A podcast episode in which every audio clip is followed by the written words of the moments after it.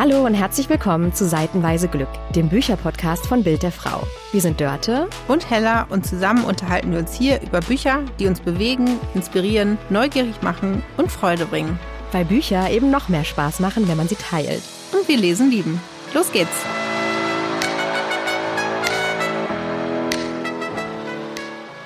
Hallo und herzlich willkommen zur 23. Folge von unserem Podcast Seitenweise Glück.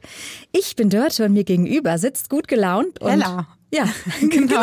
Und kann ich gar nicht abwarten. Ich kann gar nicht abwarten. Vor allen Dingen, es ist die letzte Folge in diesem Jahr. Ja, und die kommt wieder in gewohnter Tonqualität. Äh, sorry nochmal für letzte Woche. Äh, aber wir sind wieder fit. Mich hat es, um ehrlich zu sein, umgehauen, wie so viele gerade. Und ich habe es mir angehört danach. Man hört es auch ganz schön. Also sorry nochmal dafür. Aber jetzt sind wir wieder sowohl hier in stimmlicher Qualität als auch in Audioqualität. Wie gewohnt für euch da und wir freuen uns auf diese Folge. Wir reden nämlich über Schwestern beziehungsweise Schwesterherzen haben wir diese Folge genannt, ne Hella? Genau, und zwar Lucinda Riley, die sieben Schwestern, erster Band von insgesamt sieben, ein mega Erfolg. Wow, und ja. wir wissen auch von unseren Zuhörerinnen, dass viele unter euch das Buch schon gelesen haben, viele vielleicht noch nicht und haben jetzt dann Lust, äh, nachdem wir auch darüber gesprochen haben. Genau. Wir haben uns das mal vorgenommen, ein, ein Schinken. Ja, auf Ein jeden Schinken? Fall. Ja. Und das zweite Buch, ein bisschen schmaleres Exemplar von Monika Peets Sommerschwestern. War auch ein super Erfolg, gibt's auch schon zweites zweiten ja? Band. Mhm. Ach, spannend. Okay, mhm. cool. Das ist schon mal eine gute Info äh, vorneweg. Genau. Weiß ich, was ich mir mal wieder zu lesen gönne, äh, wenn ich mal wieder privat dazu komme. Genau. Genau. Wunderbar. Ich würde sagen, wir legen los mit Lucinda Riley. Unbedingt. Du erzählst uns mal, worum es geht. Wir sind in London im Jahr 2007. Maya verbringt einen Kurzurlaub hier bei einer Freundin und es erreicht sie eine furchtbare Nachricht, nämlich dass ihr Adoptivvater, Pa Salt genannt, überraschend gestorben ist. Sie macht sich sofort auf den Weg zurück nach Atlantis, so heißt das herrschaftliche Anwesen, auf dem sie zuletzt äh, mit ihren fünf Schwestern gelebt hat, die Pa Salt wie Maya auch eigentlich von der ganzen Welt zusammen adoptiert hat. Die sechs Schwestern sind da zusammen aufgewachsen und Maya ist dort geblieben, lebt da noch, kehrt dorthin zurück, ist geschockt von den Neuigkeiten, die sie äh, erfahren hat und noch geschockter eigentlich, als sie ankommt und ihre Haushälterin, die für sie wie eine Art Mutter ist, äh, ihr sagt, dass ihr Vater schon bestattet ist. Nach und nach treffen ihre Schwestern ein, ähnlich geschockt. Sie leben inzwischen auf der ganzen Welt verteilt. Maya war die einzige, die in Atlantis geblieben ist. Und gemeinsam erfahren diese sechs Schwestern, was ihr Vater ihnen vermacht hat. Ich würde sagen, auch ein Stück ihrer Vergangenheit. Er gibt ihnen nämlich Hinweise darauf, wo sie herkommen und auf ihre Herkunft und Maya fasst sich ein Herz, auch weil sie das Gefühl hat, sie muss weg von Atlantis und äh, ja, geht den Hinweisen nach. Die Hinweise führen sie nach Rio de Janeiro zu einer alten Stadtvilla und schließlich äh, über Briefe, die ihr zugesteckt werden, zu der Geschichte ihrer Großmutter Isabella Rossa Bonifacio heißt sie, ich hoffe korrekt ausgesprochen. Und äh, die hat im Rio de Janeiro in den 1920er Jahren gelebt. Die Reise in die Vergangenheit von Maya beginnt 1927 und wir erfahren, wo sie herkommt, was ihre Wurzeln sind und welche geschichtlichen Erlebnisse sich rund um ihre Geburt und um das Leben ihrer Großmutter ranken. Immer an ihrer Seite ist Floriano, den lernt sie dort vor Ort kennen. Er ist ein Autor, dessen Buch sie aus dem Portugiesischen übersetzt hat. Und sagen wir mal so, er wird ihr Helfer und noch ein bisschen mehr. Das hast du schön formuliert. Oder? Das hast du schön formuliert.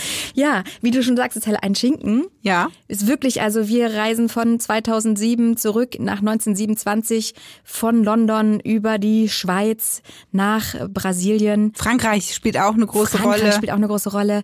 Also es führt uns wirklich an viele verschiedene Ecken. Nicht zuletzt ins All, dieses Buch, oder? Ja, ja genau. Denn die Schwestern sind alle nach dem Sternbild der sieben Schwestern benannt und es sind aber nur sechs. Also ein siebtes Kind hat der Passold nie adoptiert.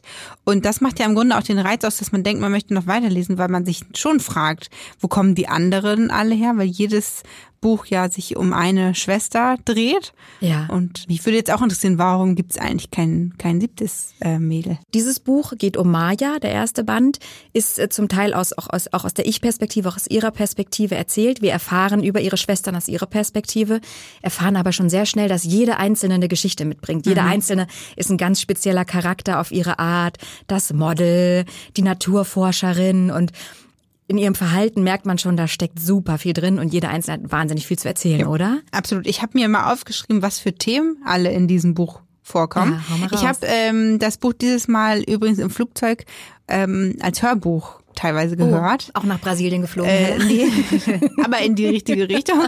Quasi, weil ich dachte, ich höre mir das mal an. Äh, wollte dieses Buch, weil es eben so dick ist, auch nicht im Gepäck mitnehmen. Also habe ich es mir aufs Ohr gepackt. Kann man auch, wenn man reist, finde ich. Ich bin eigentlich nicht so die Hörbuchhörerin, aber wenn man reist, ist das eine gut, gute Sache. So, ich habe mir nebenbei meinen Zettel zur Hand genommen und mal aufgeschrieben, was für Themen alles. Okay. Also Adoption. Mhm. Dann das privilegierte Leben im Genfer See, wo Atlantis thront, möchte ja, ich sagen. Mit eigener Anlegestelle. Mit eigener Anlegestelle.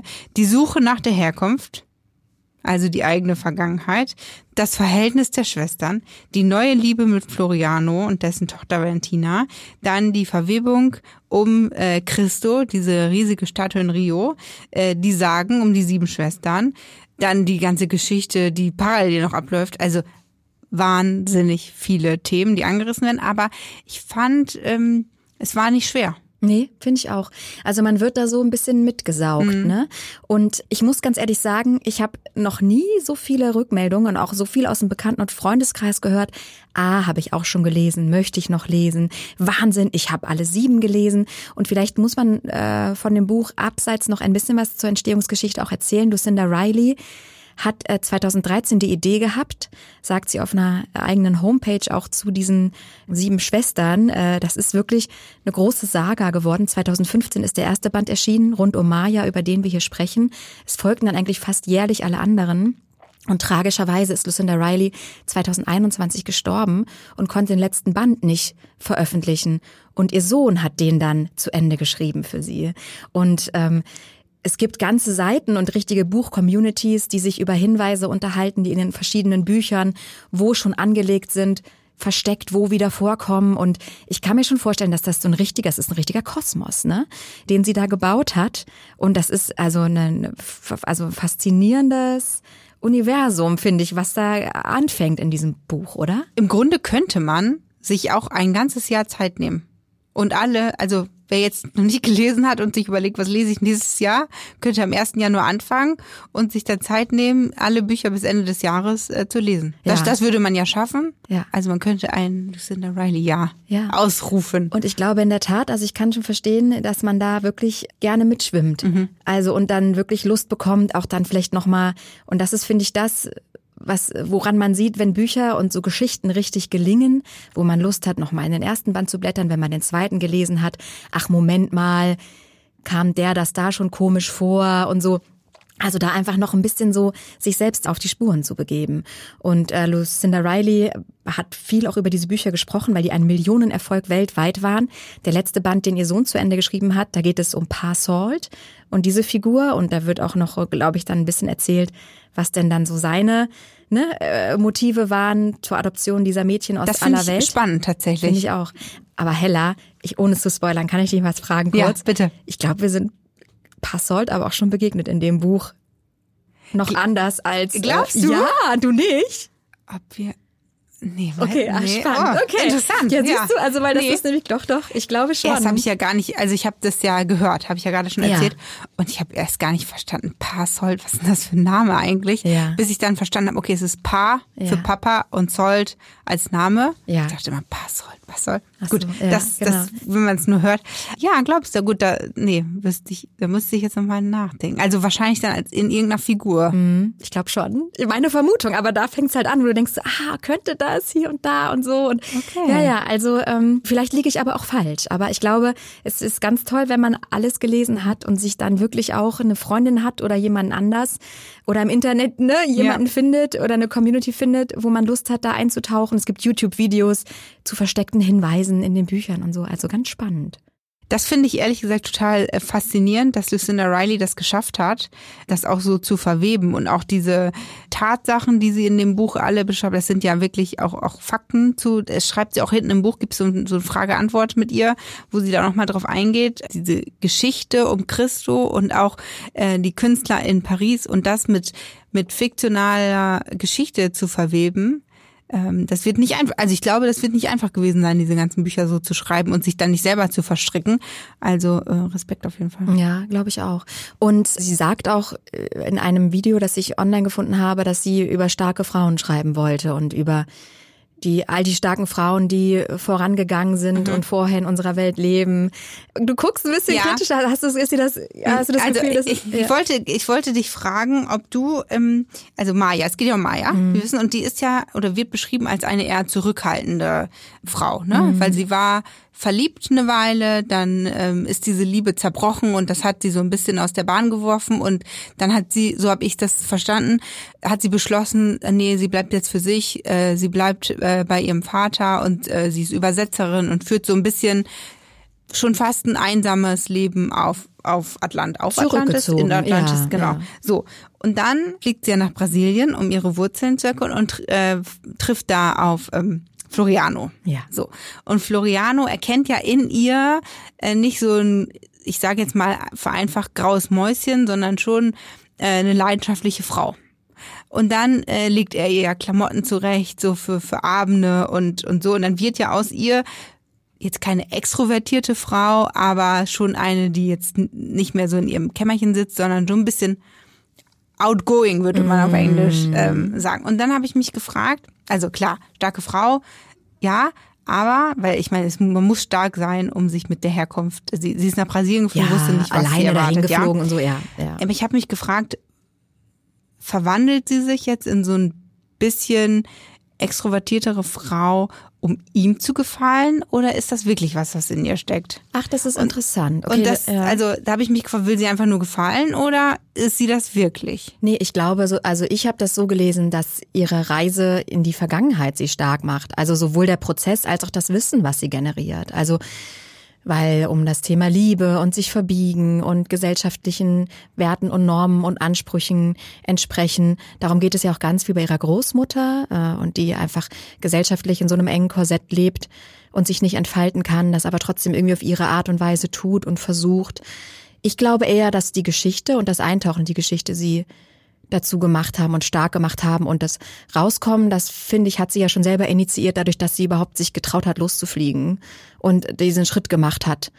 Ich äh, hatte jetzt nicht das Gefühl, dass Floriano sie da so verändert. Ich glaube vielleicht auch eher den Einblick in sein Leben und seine Lebensweise und seine Lebensart und das. Äh, also ja. sie entdeckt quasi ihr altes ich so ein bisschen. Ja, oder mhm. neues. Also hm. ne, Als wer neues, weiß, das ja. Schon, ja, ja, ja, genau. Also ich glaube, dass ich, das habe ich jetzt nicht so gelesen, dass er sie da. Weil ich wurde verändert. so ein bisschen, also nicht sauer oder so, ja. aber ich habe gesagt, nee, also das machst du jetzt bitte nicht, äh, nur weil da so ja. ein Typ ist, der dir ja. gefällt, weil das sowas finde ich doof. Ja, ja, das stimmt. Nee, das habe ich in der Tat nicht so gelesen. Was mir aufgefallen ist, ist nur eine Kleinigkeit. Ja. Ich hoffe, es ist nicht zu pinzig. Also ich fand die, ich verstehe Inhaltlich fand ich das super spannend. Ich glaube, ich lese auch weiter, um ehrlich zu sein. Ne? Also bei mich, ich bin schon hooked, ich, wie man so schön sagt. Aber du liest in der Reihenfolge ja, dann, ne? Ja, ja, mhm. ja, ja, auf mhm. jeden Fall, doch das schon. Ich habe nur ein bisschen, ich, und ich weiß nicht, ob das eine Sache der Übersetzung auch ist. Ich finde, und das ist mir aufgefallen bei dem Buch, und ich weiß nicht warum, zum einen wird ganz oft, und es ist jetzt auch schon aufgefallen, das Aussehen von Frauen oder die, die Tatsache, dass eine Frau gut aussehen, aussehend ist, immer zuallererst mit dem Adjektiv schlank beschrieben. Und das hat mich irgendwann echt gestört. Das, also, ich, keine Ahnung, vielleicht ist das auch einfach ein Thema, was ich so habe, aber ich finde irgendwie, Frauen können auch anders gut aussehend sein, als auf den ersten Absolut. Blick immer schlank. Ja. Das ist, das kommt, ist das weiß ein ich Übersetzungsfehler? Ich weiß nicht, ob das eine Übersetzung ist, was mir aber zum Beispiel auch. Oder nicht viele, aber ist das eine Art ja. der Übersetzung? Aber weißt du, wie es manchmal ist, wenn es anfängt, einem aufzufallen und dann gab es irgendwie ja. eine Stelle, wo das, äh, wo zum Schluss irgendwie jemand sagt, ach, ich freue mich so für Maya, Floriano ist so ein toller Mann. Und sie hat erzählt, seine Tochter ist auch ganz hübsch. Oder seine Tochter ist auch total hübsch, wo ich denke, hä, aber so Aussehen und mhm. Schlankheit und so, das, also das ist doch nicht immer das allererste, was zählt, aber das kann natürlich auch eine Übersetzungsfrage sein, ne? Es könnte eine Übersetzungsfrage sein, es könnte aber auch, wäre eine Erklärung, finde ich aber keine in, in Anführungsstrichen Entschuldigung, ähm, dass du natürlich solche Adjektive benutzt, damit die äh, Leser, Leserinnen sich das besser vorstellen können, weil man natürlich, wenn du solche Adjektive benutzt, hast du ja direkt ein Bild vor Augen.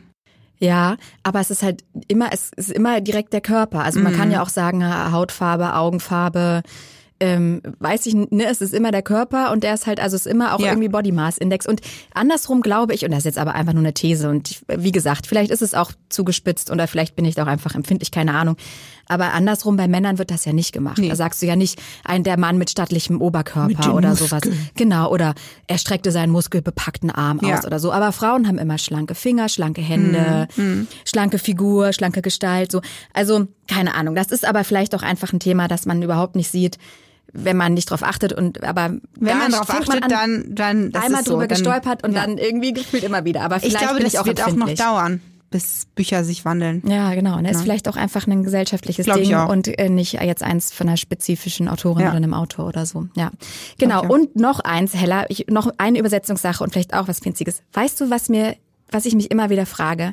Es muss doch schwer sein für Übersetzer, wenn man aus dem Englischen übersetzt, den Moment in einer Beziehung zu finden, wo die Menschen aufhören, sich zu siezen. Das stimmt, ja. Ja, und ich, also das, ne, im Englischen gibt's kein Sie, sondern da ist es einfach eine ganz normale You-Anrede, kein Unterschied zwischen Sie und Du. Da und, habe ich noch nie drüber nachgedacht. ja, und also ich finde, Floriano und Maya haben sich sehr lange gesiezt. 491 Seiten lang. Du hast genau geguckt. Bis zum ersten Kuss. Und danach sagen sie Vielleicht du. ist das ein, äh, vielleicht ist das ein Hinweis. Man hört auf, sich zu siezen, wenn man sich küsst. Ja, okay. Alles klar. Meinst du, das ist so ein, muss man vorher das Du anbieten und dann den Kuss, oder? Nee, aber das, da kann man drauf verzichten. Ja. Das ist so ein, äh, man hat das dann quasi körperlich bestätigt, dass man sich Ja. dann ab jetzt äh, auch duzen kann. möchte. Duzen kann. Ja, Ja. duzen möchte. Ja, aber das ist, weißt du, weil das muss doch eine- für eine Übersetzung, Ja. muss man noch den Punkt finden, ab dann, also, aber, ja. Vielleicht sind das auch große Diskussionen. Ja. So unter Übersetzern. Müssen wir vielleicht beim Übersetzern sprechen? Ja, lassen wir eine Übersetzerin einladen. Genau. super. Die erste Wunderbar. Frage, wann, ab wann wird geduzt? Klasse. Also, und um Schwestern kommen wir zum nächsten Buch. Ne? Genau. Geht es nämlich auch in den zweiten Roman, den wir für unsere Folge Schwestern Herzen gelesen haben. Sommerschwestern von Monika Peetz. Genau, und bevor ich euch erzähle, worum es geht, könnte hier Werbung kommen. Und jetzt ist die wahrscheinlich auch schon wieder vorbei. Ich erzähle euch mal, worum es geht. Und zwar begleiten wir Jella, die ist 33, wohnt in Berlin, hat zwei Söhne und einen Mann, der mehr oder weniger erfolgreicher Schriftsteller ist. Und wir begleiten sie auf ihrer Zugfahrt zunächst von Berlin in die Niederlande, denn sie hat von ihrer Mutter eine Einladung bekommen ins niederländische Bergen. Dort sollen sich alle Schwestern, sie hat noch drei Schwestern, und die Mutter treffen, denn die Mutter möchte etwas verkünden, was nur persönlich vor Ort ähm, passieren kann. Und Jella setzt sich also in den Zug, ihr Mann bleibt zu Hause, ähm, sie reist alleine und trifft in Bergen an der niederländischen See auf ihre Schwestern Doro, die aus Köln anreist, Kostümdesignerin ist, sehr erfolgreich, und die Zwillingsschwestern Amelie, Dauersingle, ständig auf Reisen und so ein bisschen Mikro-Influencerin und Helen, die ist Chemikerin, Naturwissenschaftlerin, liiert und eher so ein nüchterner äh, Charakter. Und diese vier Schwestern treffen also jetzt in Bergen aufeinander. Die Mutter verspätet sich, sind alle erst nicht so begeistert und dann treffen sie aufeinander und die Mutter lässt die Bombe platzen. Uhu. Bergen ist ein ähm, Schicksalsort für die Familie, denn vor rund 20 Jahren ist dort der Vater der vier Mädels bei einem Autounfall in einer Sturmnacht verunglückt. Seitdem ist keine der Frauen zurückgekehrt nach Bergen. Und ja, es, es kommen Gefühle wieder hoch aus der Vergangenheit. Äh, Jede verarbeitet diesen Schicksalsschlag ein bisschen anders. Man kann aber sagen, die meisten verdrängen es. Und ja, wir erleben mit, was die Mama zu sagen hat. Das lassen wir vielleicht mal offen an dieser Stelle, sonst würden wir ein bisschen spoilern. Ähm, aber es kommen auf jeden Fall auch noch ganz viele andere Themen zutage, denn ähm, Jella und ihr Schriftsteller-Ehemann stecken in großen Beziehungsproblemen. Helen und ihr äh, Partner Paul, na, da läuft es auch nicht so richtig rund. Amelie ist eigentlich auf der Suche, was sie mit ihrem Leben anfangen soll. Ja, und Doro ist halt eine Künstlerin, die äh, kommt dann aber später raus, so ein bisschen mit ihrer Mutter unter einer Decke steckte. So, liebe Deutsche, wie war die Reise in die Niederlande für dich? Also erstmal fand ich, das war wieder eine ganz, ganz tolle Küstengeschichte.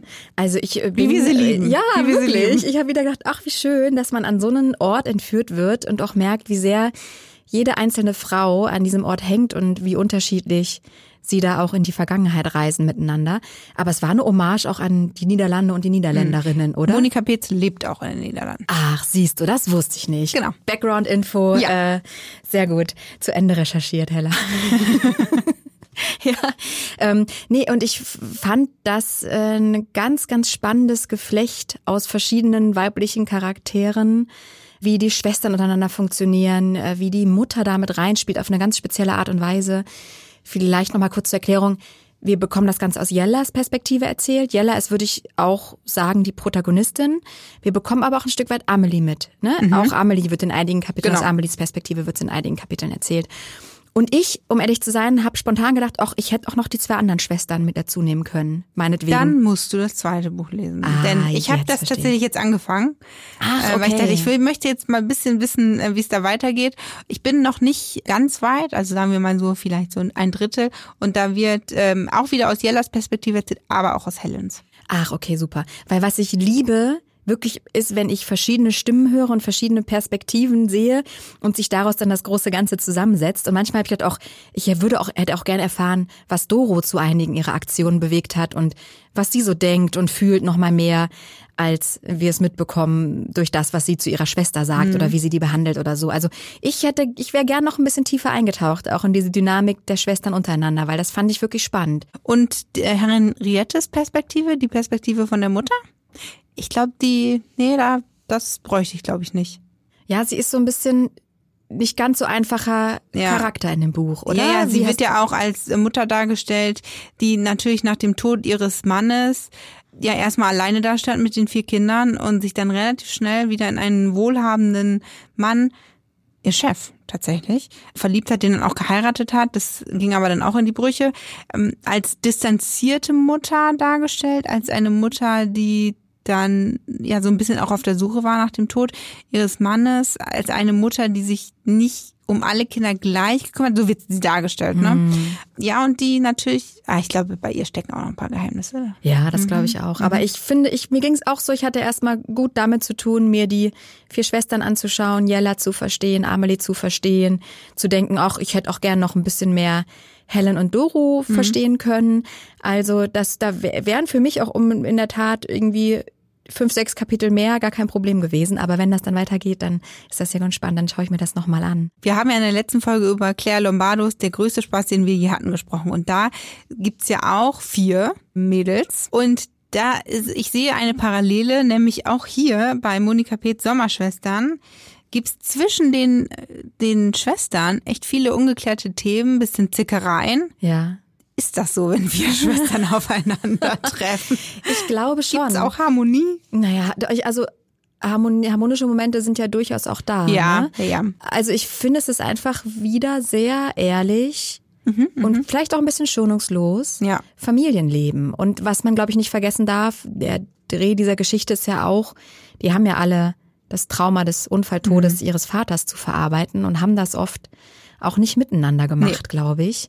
Und ähm, jede bringt da ihre ganz eigene Geschichte, ihren, ihren ganz eigenen Umgang damit mit und auch ihren ganz eigenen Charakter wieder. Und dann kracht man so eng sofort aufeinander, ein Wochenende zu viert, muss sich positionieren zu dem, was die Mama da vorhat und zu eröffnen hat. Ja.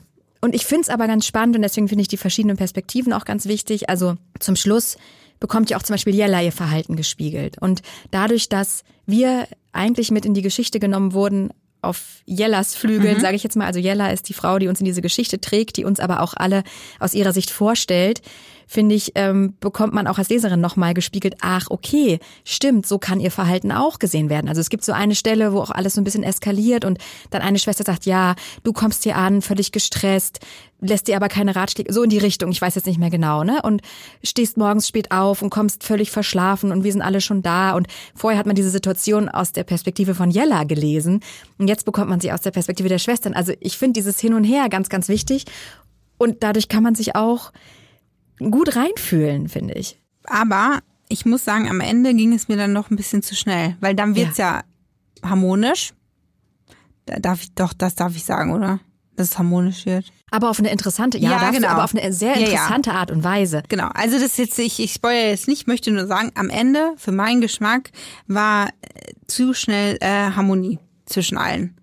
Das, das hat mich ein bisschen gestört tatsächlich. Interessant, weil das habe ich nämlich, und ich weiß, sorry, liebe Zuhörerin, es ist doof, jetzt übers Ende zu sprechen, wenn wir es eigentlich nicht wirklich erwähnen. Deswegen nur ganz kurz.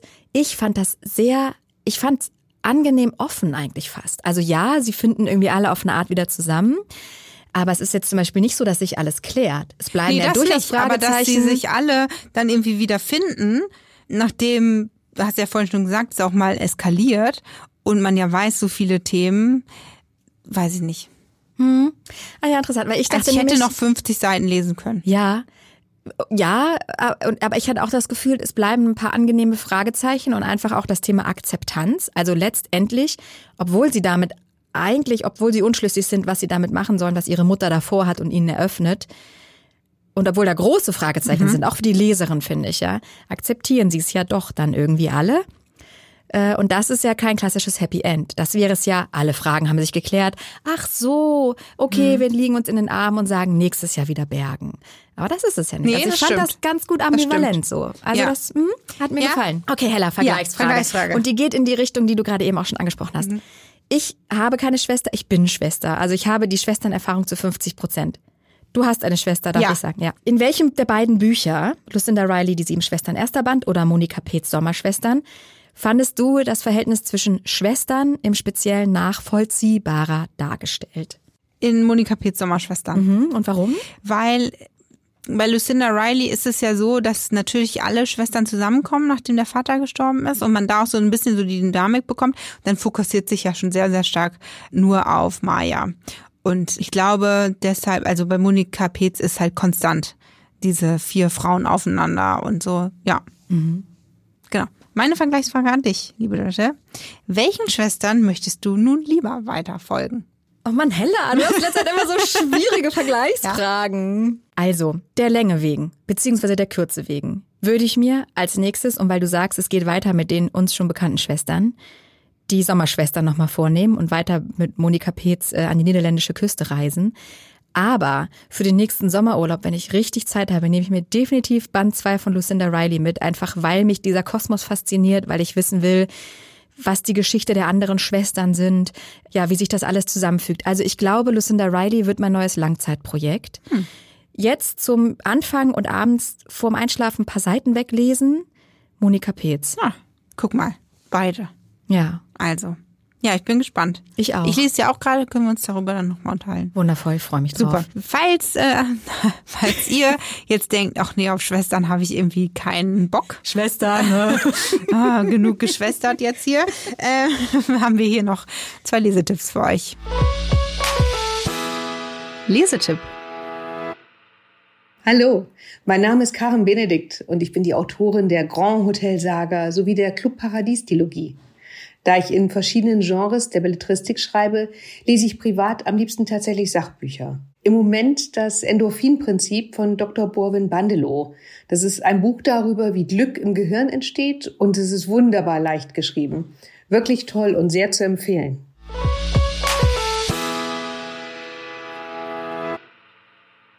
Name ist Monika Fuchs. Ich bin die Autorin des Buches Den Faden halten. Mein stürmisches Leben, jetzt gerade auf den Markt gekommen, bei Rowold erschienen. Ich hoffe sehr, ihr lest es alle und es gefällt euch auch. Das würde mich sehr freuen. Aber ich möchte euch auch noch ein Buch empfehlen, was mir sehr gefallen hat. Das ist von Dorothee Röhreck. Das heißt, Du wirst noch an mich denken. Eine Liebesgeschichte, eine ambivalente Liebesgeschichte an ihre Mutter. Kann ich euch auch nur empfehlen.